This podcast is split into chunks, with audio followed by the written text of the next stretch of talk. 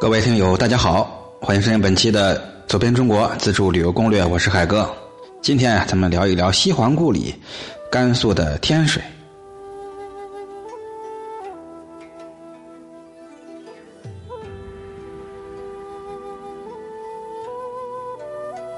西皇啊，就是我们传统这个古典传说里面的伏羲。这天水啊，就在甘肃的东北部。我相信很多朋友去过甘肃，一定都听说过天水啊。待会儿我们就好好聊一聊。本栏目是我在喜马拉雅电台独家签约录制播出的，欢迎收听，谢绝盗用。那它是甘肃的全省的第二大城市，自古啊都是丝绸之路的必经之地，兵家的必经之地，横跨长江、黄河两大流域。天水呢是华夏文明和中华民族的重要发源地，具有西皇故里、娲皇故里、轩辕故里的美誉。伏羲始创八卦，天水就被誉为易学之都。天水的得名呢，源于天河注水的美丽传说。相传呀，在三千多年前，天水地区是人烟稠密。秦末汉初，由于长期的征战加上干旱呢，百姓们民不聊生。有一天深夜啊，突然是狂风大作，雷电交加，一道金光闪耀，这地上呢出现了一团红光，顿时大地是连续的震动，裂开一条大缝。只见天上的河水是倾泻而下，注入裂开的大缝中，形成了一个湖，名字叫天水湖。人们说这湖与天河相通，又叫它天水井，从此呢就有了天水的名字。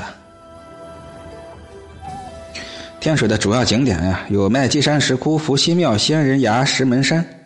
麦积山石窟是咱们中国的四大石窟之一，是名副其实的石窟艺术之都，号称东方雕塑馆，是中国保存北朝造像体系最完整的石窟。啊，它也是唯一能够比较全面的反映北魏到明清时期中国泥塑艺术演变这个历史过程的一个石窟。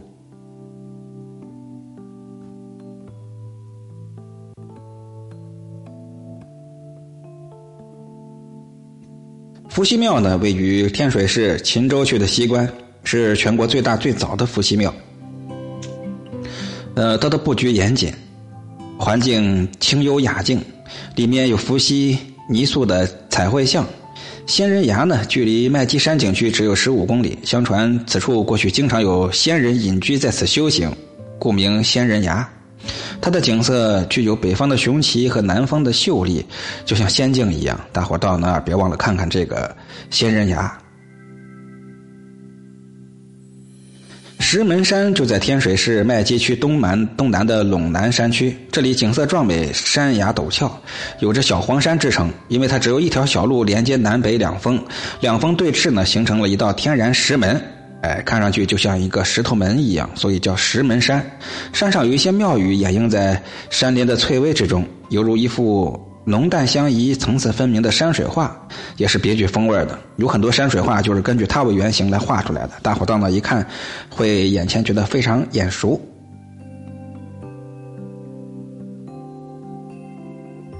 天水呀，也是中国县制的初始地，县制啊，有县乡。村啊，这个县开始的地方。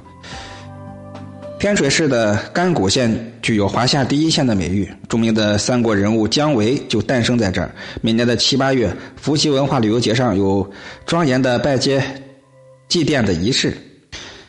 秦州夹板舞、甘谷的唢呐、武山的悬鼓等大型艺术表演，还有传统戏剧、现代歌舞演出，会吸引众多的海内外龙的传人来此寻根问祖。这天水的交通很便利，有通往全国大多城市的火车、大巴，还有开往西安、兰州的航班。麦积山石窟门票七十，伏羲庙三十，仙人崖是二十多，二十二三块钱吧。天水啊，如果大伙来这儿玩，别忘了这儿紫外线黑非常的强，啊，一定最好是戴上帽子或者呃太阳伞。